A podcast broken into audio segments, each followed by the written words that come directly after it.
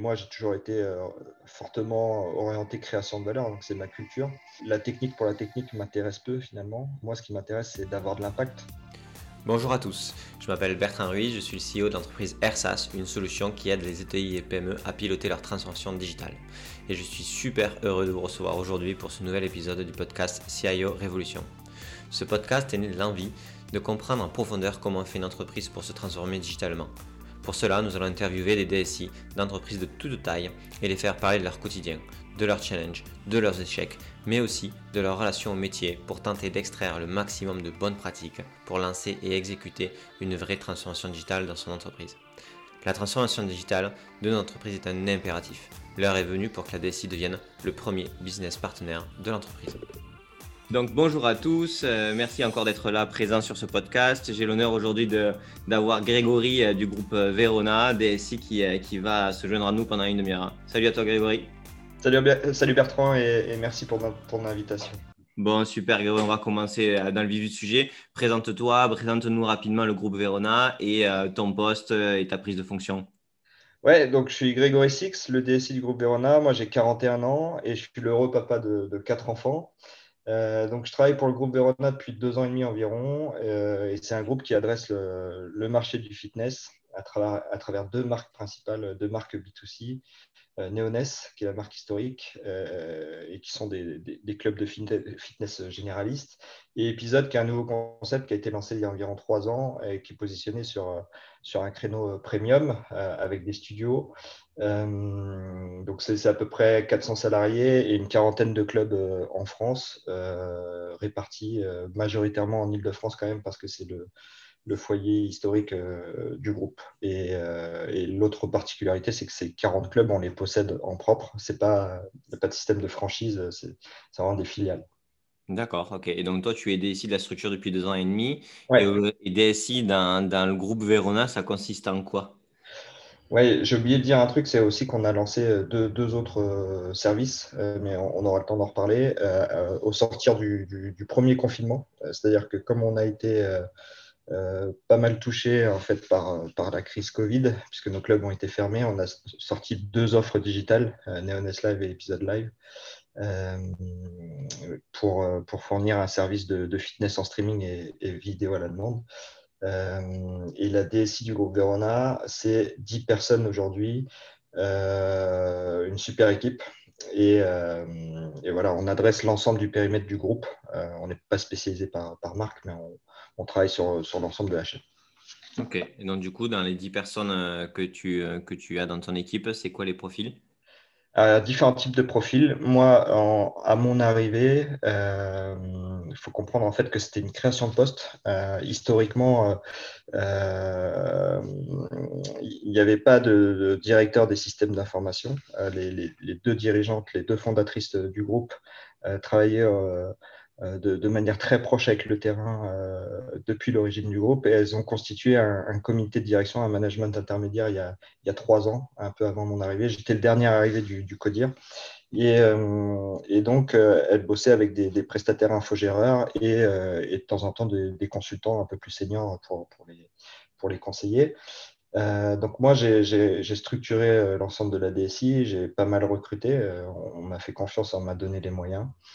Euh, et, euh, euh, j'ai aussi pris le virage du cloud à fond. En fait, ce que j'ai porté moi comme ambition, c'est d'avoir plutôt des collaborateurs qui sont orientés création de valeur. Donc, je voulais pas avoir trop de profils qui sont là pour gérer des infrastructures. Aujourd'hui, il y a tellement de services très accessibles dans le cloud euh, qu'on n'a plus besoin forcément d'avoir beaucoup de compétences d'administration système et réseau. Donc, j'ai plutôt positionné euh, les, collaborateurs sur des postes de product manager et, sur de la data. Ok, donc là, tu es vraiment sur, euh, sur une vision.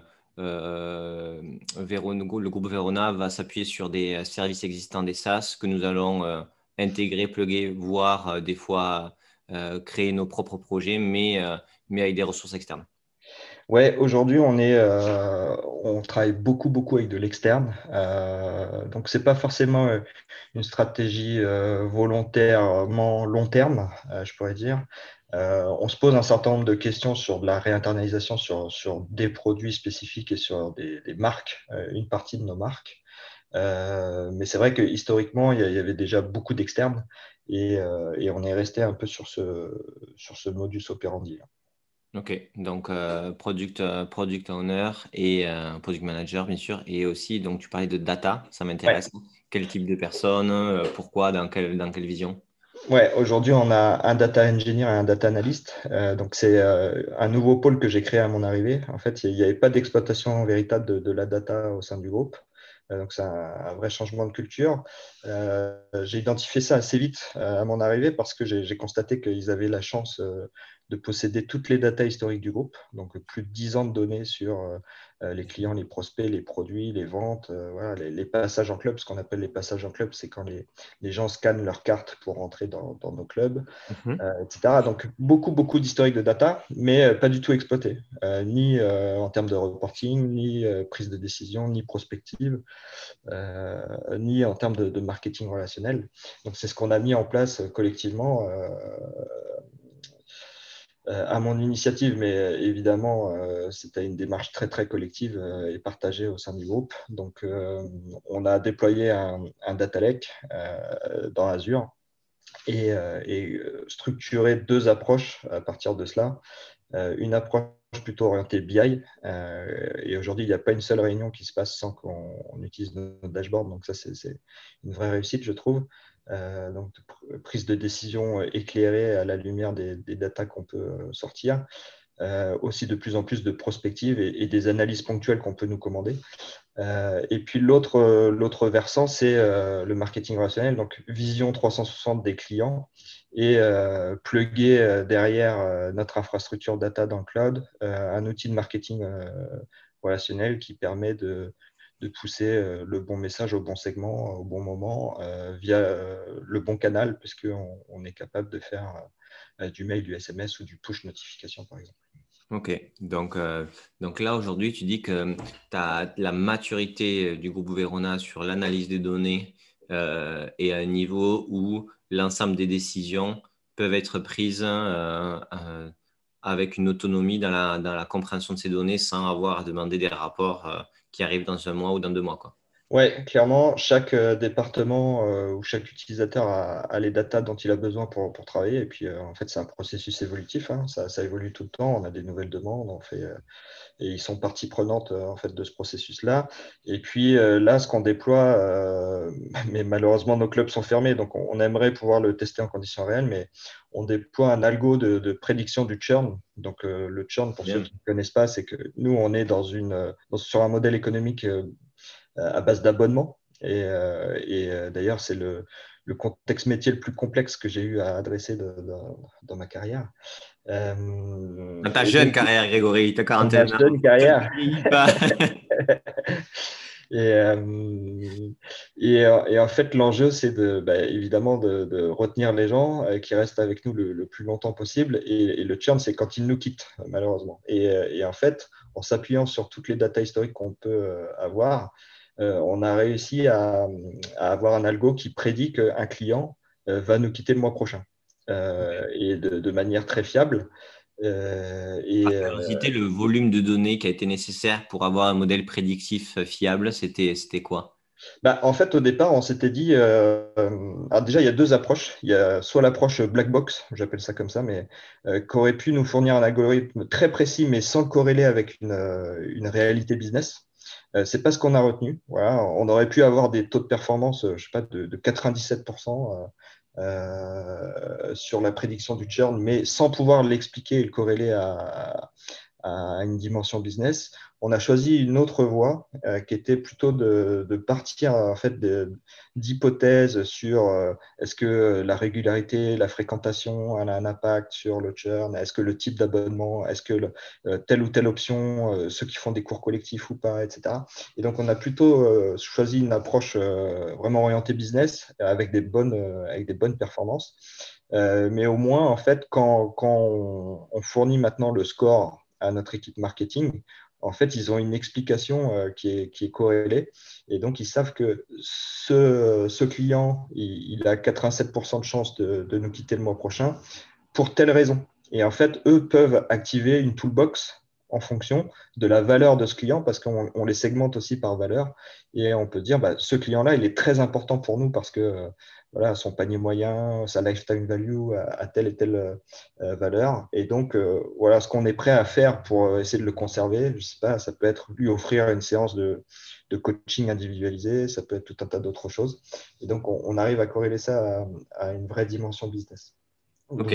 Euh, mais, euh, mais tu m'as pas répondu sur le volume. Ouais, je t'ai pas répondu, j'allais venir euh, sur le, volume. En fait, au départ, on avait pensé qu'il euh, faudrait un gros volume de données. Et finalement, en, testant les algos, différents types d'algos, on s'est rendu compte que ce qui était important, c'était les 6-8 derniers mois. et finalement, qu'on n'avait pas besoin de s'appuyer sur 10 ans d'analyse de comportement pour pouvoir prédire le churn. En fait, ce qui est déterminant, c'est les 6-8 derniers mois. ok. Tu as fait ça quoi, avec Dataiku avec, ou avec Fait Maison non, c'est fait maison. Euh, et là, on est en train de déployer euh, cet algo euh, voilà, dans, notre modèle dans Azure. Et, et, en fait, on, a testé nos hypothèses après sur, sur, des données réelles et on a rejoué nos hypothèses. Mais, mais par contre, comme les clubs étaient fermés, là, six mois pour l'année 2020, on n'a pas pu le tester en production. Et donc, on, on, a hâte que les clubs rouvrent pour, pour pouvoir utiliser cette, cette nouvelle arme. OK très clair. Euh, si on vient sur le, si on vient sur le, le, champ du hum, de organisationnel dans, le gouvernement, donc toi, tu es dans le comité de direction? Oui, tout à fait. OK. Qui est constitué de, de, de 5-6 personnes? Euh, un peu plus maintenant, euh, parce qu'il y, a eu des nouveaux entrants, notamment du fait des nouveaux services qu'on a lancés, les services digitaux. Donc, je crois qu'on est 8. D'accord. Et donc, du coup, euh, DSI, création de poste, euh, tu t'es positionné directement comme euh, IT business partner, vraiment moteur de la transformation digitale de la boîte. Et, et donc, du coup, les, les, autres personnes du comité de direction t'ont directement vu comme un partenaire, non?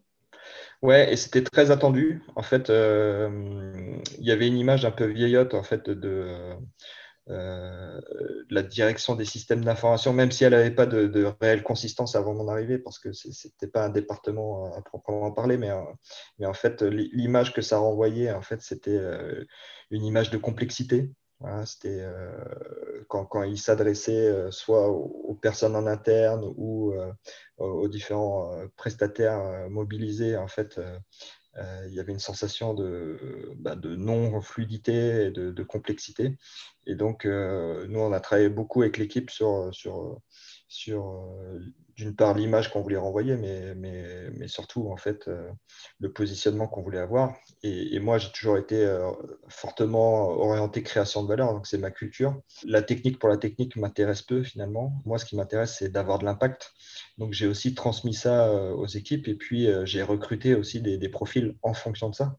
ce qui fait qu'aujourd'hui, l'image, elle, est, elle, est, bien meilleure et, et on est évidemment business partner. Ok.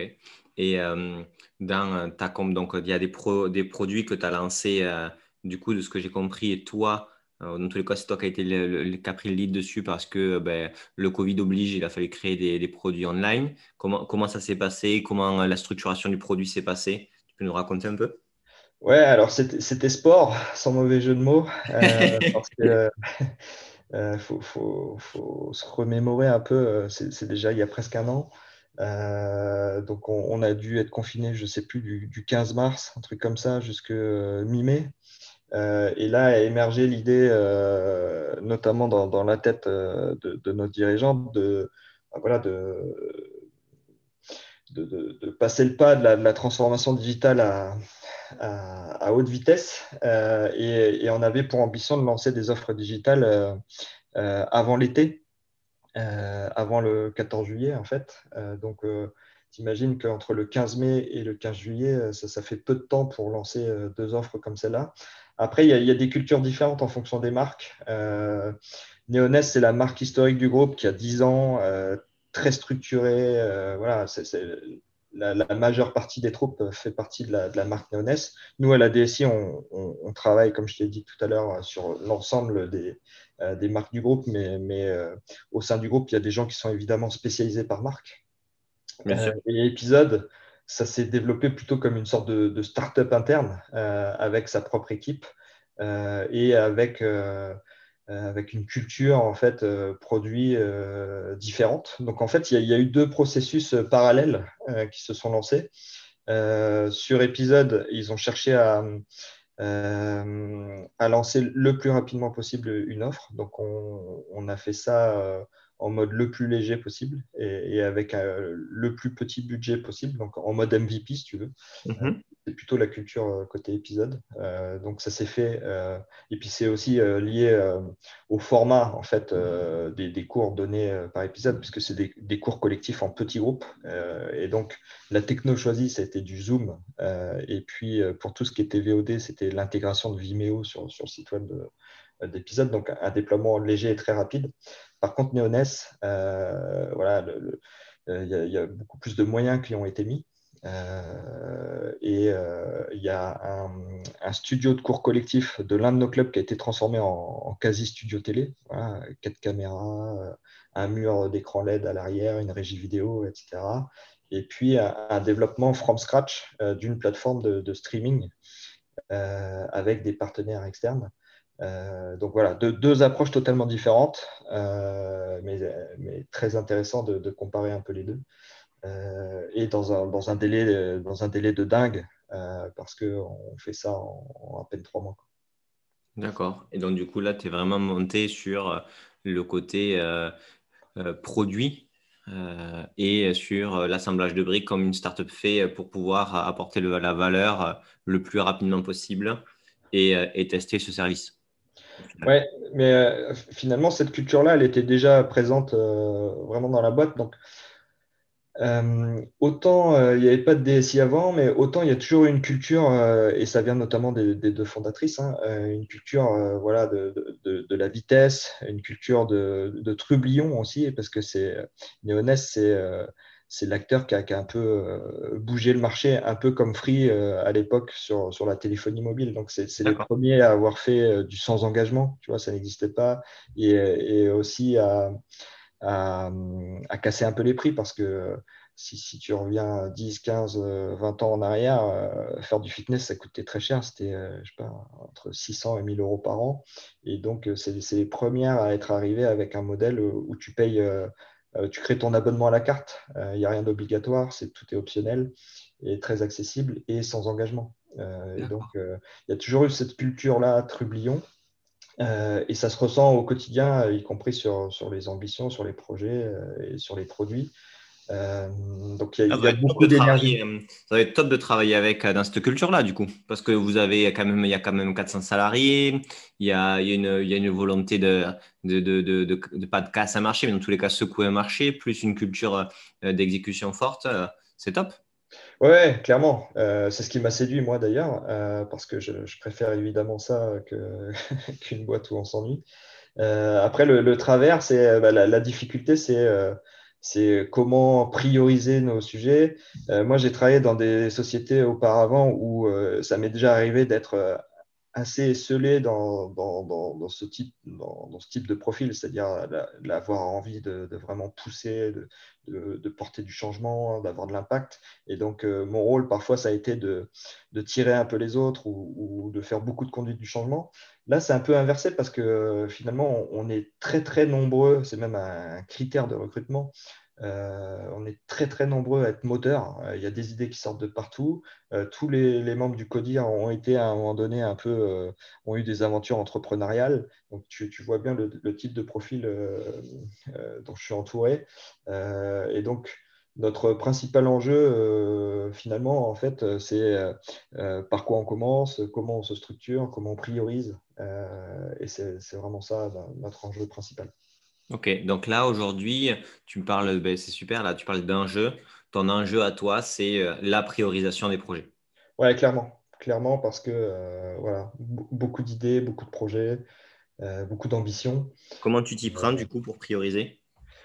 Euh, alors, au, départ, ça n'a pas été simple. Moi, j'ai identifié ça euh, très vite à mon arrivée et je me suis dit, waouh, euh, il y a une montagne de travail, il y a beaucoup d'idées, il y a beaucoup de demandes. Comment on va adresser ça? Et, j'ai assez vite compris, mais aussi parce que j'avais pas pas la prétention de pouvoir régler ça tout seul. J'ai assez vite compris qu'il fallait qu'on ait des discussions, notamment avec les dirigeants, puis au niveau codien, de comment on se structure tous ensemble pour adresser ce volume important de, de projets. Et, on l'a travaillé tous ensemble. Donc, c'est passé par plusieurs étapes. dès 2019, en fait, on a commencé à, à, organiser en fait tous les sujets euh, importants. Euh, je dis pas projet exprès parce que c'est pas forcément que des projets, mais c'est des sujets, euh, des sujets. et les structurer, les regrouper un peu sous forme d'objectifs trimestriels. Alors c'était balbutiant, c'était la première, c'était une première étape, mais au moins ça a permis de, guider un peu les choses et d'avoir euh, une première forme de priorisation. C'est-à-dire qu'on on a regroupé les, sujets par, objectif. Tu vois, ça pouvait être euh, efficience opérationnelle, par exemple, et regrouper tous les projets d'efficience opérationnelle. Euh, on avait un sujet de relaunch de la marque Neoness qui changeait un peu d'approche. Donc, tous ces projets, on les a regroupés ensemble. Et, voilà. et donc, ça nous a permis ça d'avoir de, se coordonner collectivement euh, et puis euh, d'avoir euh, chacun une grille de lecture pour, pour la priorisation des sujets. Donc, vous avez mis des thématiques. Hein. Ouais. Dedans, vous mettiez des projets. Mm. Thématiques, on va dire, par objectif, quoi. Un peu, c'était un peu vos OKR. Ouais, mais on ne prononçait pas le nom à l'époque et, et on n'y associait pas forcément de, bah, de, vrais OKR. Tu vois, ouais, bien sûr. Derrière l'efficience opérationnelle, on ne mettait pas forcément un réel objectif euh, qui, aurait pu se mesurer. Néanmoins, il y, avait une thématique forte euh, à tous ces projets. Ben ça, c'est super intéressant ce que tu dis. Alors, j'ai plein de questions. On n'aura pas forcément tout le temps euh, pour, pour, pour en parler, mais ça m'évoque plusieurs choses. Premièrement, l'efficience opérationnelle aujourd'hui, c'est un peu quand même la grande oubliée de, la transformation digitale, dans le sens où, objectivement parlant, les gens ne mesurent pas un ROI hein, parce qu'ils disent ben, si on réduit le temps de nos collaborateurs, ils n'arrivent pas directement à dire mais ces valeurs, c'est ce temps-là gagné va nous donner euh, une valeur supérieure sur d'autres tâches. Et c'est mm. toujours compliqué d'avoir ces discussions-là. C'est le premier point. Euh, j'aimerais bien avoir ton avis dessus. Et le second, c'est euh, tu parlais donc du coup de priorisation. Donc tu m'as parlé, en fait, tu m'as donné une réponse d'une méthodologie, c'est-à-dire on met des thématiques et des objectifs, on met des projets et on s'organise ensemble, on, tranche ensemble ou dans tous les cas on, on est un collectif de, de décisionnaires. Par contre, tu m'avais dit juste avant que toutes les réunions étaient porté par la data, ou dans tous les cas accompagné avec la data, euh, à quel moment donné euh, la data euh, vient dans cette priorisation? Par exemple, je ne sais pas, moi aujourd'hui, ce que je vois sur les projets, quand, quand, quand c'est des projets transverses IT Business Partner, le nombre de jours hommes évalués pour ce projet-là, le ROI potentiel sont par exemple des données clés pour savoir si oui ou non le projet est prioritaire. Mais comment tu t'y prends sur ces deux questions? Alors, sur la partie efficience opérationnelle, euh, la grande oubliée en général, euh, oui, effectivement. Euh, nous, ça n'a pas été le cas. on en a fait un thème dédié parce qu'il y, a de grands enjeux, à la fois au siège, mais aussi dans nos clubs. Donc, la particularité de notre activité, du coup, c'est que le gros des troupes, il n'est pas au siège pour nous, il est dans nos clubs. Donc, je t'ai dit tout à l'heure, on a 40 clubs. Donc, donc, il y a un enjeu, en fait, communication et efficience opérationnelle globale. Donc, euh, c'est quelque chose qui est, euh, clairement adressé. je donne un, exemple très simple parce qu'il n'y a rien d'extraordinaire là-dedans, mais on, a eu la chance juste avant le, le premier confinement d'avoir terminé en fait notre migration à Office 365 et, heureusement qu'on l'avait fait parce que euh, dès qu'on a été confinés et qu'on s'est retrouvés tous euh, en télétravail, etc., ben, on a été efficace tout de suite. Donc euh, ça passe aussi par des choses comme ça qui sont plus classiques. mais en fait, chez nous, en tout cas, l'efficience opérationnelle est un sujet présent et, priorisé. Je ne vais pas dire autant que les, les sujets purement business, parce qu'on est une boîte vraiment focus business mais euh, ça fait partie des, sujets qui ont de l'importance et qu'on adresse en fait. Ok, très clair. Après, par rapport à la data euh, dans la priorisation, euh, puisque c'était ta, deuxième question, à l'époque, bon, je te parlais juste avant, là, où, à 2019 notamment, où, on a commencé à, à organiser les, projets par grandes thématiques ou par grands objectifs. on était au tout début du déploiement de, de notre infrastructure data, donc ce n'était pas rentré du tout dans, dans, notre manière, dans, manière d'appréhender en fait les, sujets. Donc, je préfère être honnête. Euh, on n'a pas tenu compte à cette époque-là de, la data dans, la priorisation. Ce qui est euh, totalement différent aujourd'hui, euh, bah, sur toute l'année 2020 et, maintenant encore. aujourd'hui, la data, elle est prépondérante. OK.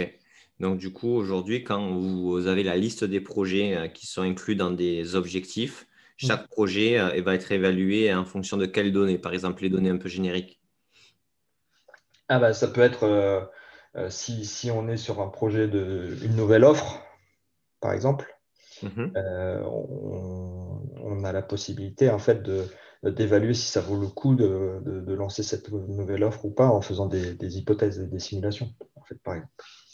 D'accord, donc vous faites euh, des simulations avant, vous allez chercher des données qui pourraient, oui ou non, valider ou pas cette, vos hypothèses. Et ça comme je sais pas, ça peut être l'ouverture d'un nouveau club aussi. C'est-à-dire qu'aujourd'hui, on, on, sait en fait euh, euh, simuler en fait le, chiffre d'affaires euh, d'un futur club et même, bon, ça, on ne l'a pas fait directement, mais on, pourrait simuler en fait l'implantation d'un club à un endroit ou à un autre, par exemple. D'accord, donc ça, vous êtes en capacité de le faire. et c'est... Ok, d'accord. Top ça. Et euh, ok, d'accord. Donc aujourd'hui, vous avez ces projets-là. En général, sur, des, euh, sur les projets, euh, donc ils passent tous par le comité de direction. et ce, et ce, comité de direction-là, il, statue sur les projets quoi, une fois par mois, une fois tous les deux mois? Alors, non, il ne passe pas aujourd'hui par le comité de direction, même si ça va changer dans un avenir proche. La, la, première étape de structuration qu'on a eue sur les projets là, a fait qu'on on a fait de notre DRH euh, un PMO. En fait, c'est notre DRH qui a pris cette casquette-là euh, et qui a été le référent auprès des deux fondatrices pour, euh, pour structurer la démarche projet globale du groupe.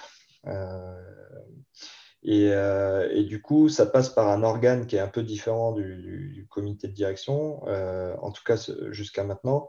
Et, là, on est en passe de, de changer un peu cette organisation et de partir sur quelque chose, euh, tu parlais d'OKR tout à l'heure, euh, donc sans trahir de grands secrets, euh, ce qu'on prépare là pour, pour l'année, pour début 2021, c'est une nouvelle organisation qui, qui, va prendre en compte ces éléments-là et, qui va faire aussi du comité de direction un, organe de pilotage et de, de priorisation globale.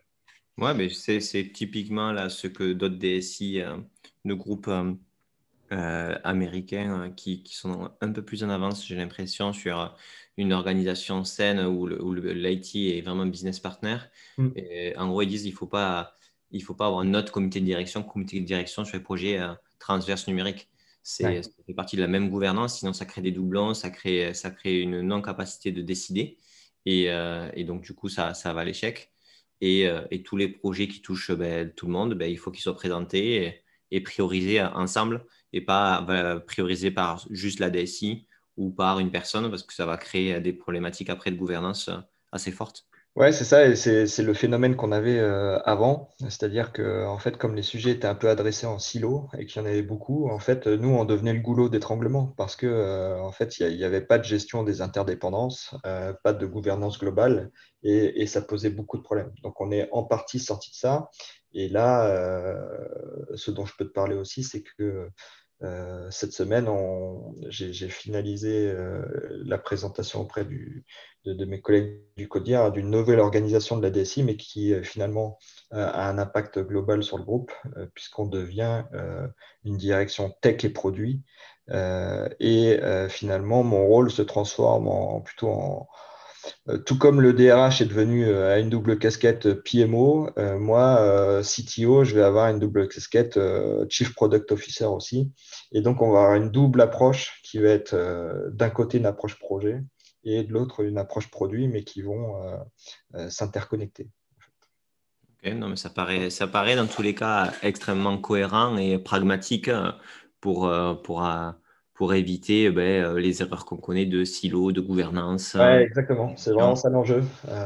plus de fluidité. Et puis, et puis aussi, l'autre objectif, c'est de, de concevoir des, des produits bien meilleurs parce qu'on aura une approche vraiment beaucoup plus centrée sur les utilisateurs. Et, quand je dis produits et utilisateurs, je parle aussi bien de, de produits à vocation interne que de produits à vocation externe pour, pour nos clients. Bah oui, clairement, non, clairement. Et, euh, et, ça, cette organisation, ou dans tous les cas, cette réflexion d'organisation, ça a été, vous vous êtes inspiré de, de certaines entreprises? Qu'est-ce qui vous a drivé euh, pour arriver à ces conclusions? Bah, en, fait, c'est une longue histoire. Euh, alors, ça vient d'une réflexion que j'ai eue cet été pendant, pendant mes vacances. c'est un peu le, le, moment où tu te poses, tu décharges, tu, tu décharges un peu euh, le stress, tu, prends un peu de hauteur. Euh, et, en fait, j'ai souvent cherché le modèle dans lequel on pouvait s'inscrire. Euh, mais pas qu'au groupe Verona. En fait, moi, j'avais une problématique en tête depuis, je, pourrais presque dire depuis dix ans. C'est quel est le rôle du DSI dans les nouvelles organisations? et j'ai souvent euh, bah, on a souvent euh, essayé d'opposer euh, CIO avec le Chief Digital Officer, qui doit prendre le lead sur ces sujets. Est-ce que c'est le market? Est-ce que c'est la DSI, etc. Et finalement, moi, j'étais rentré un peu là-dedans. Je me disais, bah, en fait, moi, j'adore créer de la valeur. Je suis, je suis vraiment orienté aussi. J'ai une appétence forte pour le design. J'aime bien les sujets marketing je ne suis pas non plus un directeur marketing, évidemment. Euh, donc, comment je peux résoudre ce problème-là, à la fois pour moi, mais aussi euh, pour, pour les entreprises pour lesquelles je bosse, parce que finalement, euh, l'enjeu, c'est vraiment de créer de la valeur. Et, et, et, et j'ai pas honte de le dire, mais j'en ai pris conscience vraiment que cet été, que la clé, en fait, c'était pas tellement opposer SI et digital, mais c'était plutôt de transformer la DSI en direction produit. Euh, et, ouais, j'ai eu le déclic cet été. Euh, et du coup, euh, moi, comment je fonctionne quand c'est comme ça En fait, je peux avoir une intuition comme celle-là, mais ce que je fais généralement, c'est que j'achète tous les bouquins sur le sujet, je, lis, je m'abonne à toutes les newsletters possibles, je suis tous les comptes Twitter euh, voilà, j'ai une veille très structurée, donc je lis énormément. Et donc j'ai lu tout, tout, ce qui pouvait se dire sur ces sujets d'organisation, euh, orienté produit, euh, etc. Et, je me, et, je me crée euh, mes propres convictions après à partir de ça. Et, et à l'issue de l'été, là, où, j'ai beaucoup réfléchi à tout ça, bah, je m'en suis ouvert à, à, la fondatrice à laquelle je, suis rattaché et ça a eu beaucoup d'écho chez elle. Et, après, on a été plus loin dans, voilà, dans, la conception de cette organisation. Moi, je, l'ai travaillé euh, notamment avec mon adjoint euh, et, on a été présenter ça aux, deux fondatrices et, au DRH. Et ça a eu beaucoup d'écho, on a eu énormément d'écoute. Et finalement, en fait, c'est apparu pour tout le monde comme une certaine évidence euh, que c'était la clé en fait pour, pour résoudre euh, les, derniers soucis euh, de, performance qu'on pouvait avoir. En fait. Ok, c'est hyper intéressant. Donc, euh, as eu, c'est aussi ça, hein, tu as, eu une, une durée de, d'incubation de toutes ces de, de tous les enjeux. Ouais, C'était très long. et puis à un moment donné, du temps pour toi, plus une capacité d'apprentissage forte. Et là, du coup, ça devient une évidence de la structuration de, la direction dans laquelle il faut aller. Quoi. Exactement. Euh, et, j'ai partagé ça à, l'ensemble du quotidien cette semaine et, l'écho, il a été très bon. Euh, voilà, je n'avais pas de certitude là-dessus, en fait, euh, parce que ça, ça, ça, redimensionne un peu les, relations qu'on peut avoir les uns avec les autres. il y a un peu d'impact aussi ressources humaines sur des profils qui, qui, qui, vont être déplacés à la DSI, mais ça a été très, très bien accueilli, très positivement. Et, je pense que c'est finalement une, évidence pour tout le monde. Que, c'est la bonne chose à faire.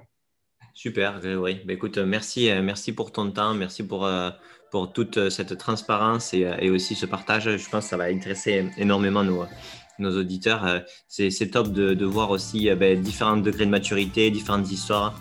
Merci vraiment, merci beaucoup. Ben, merci beaucoup à toi.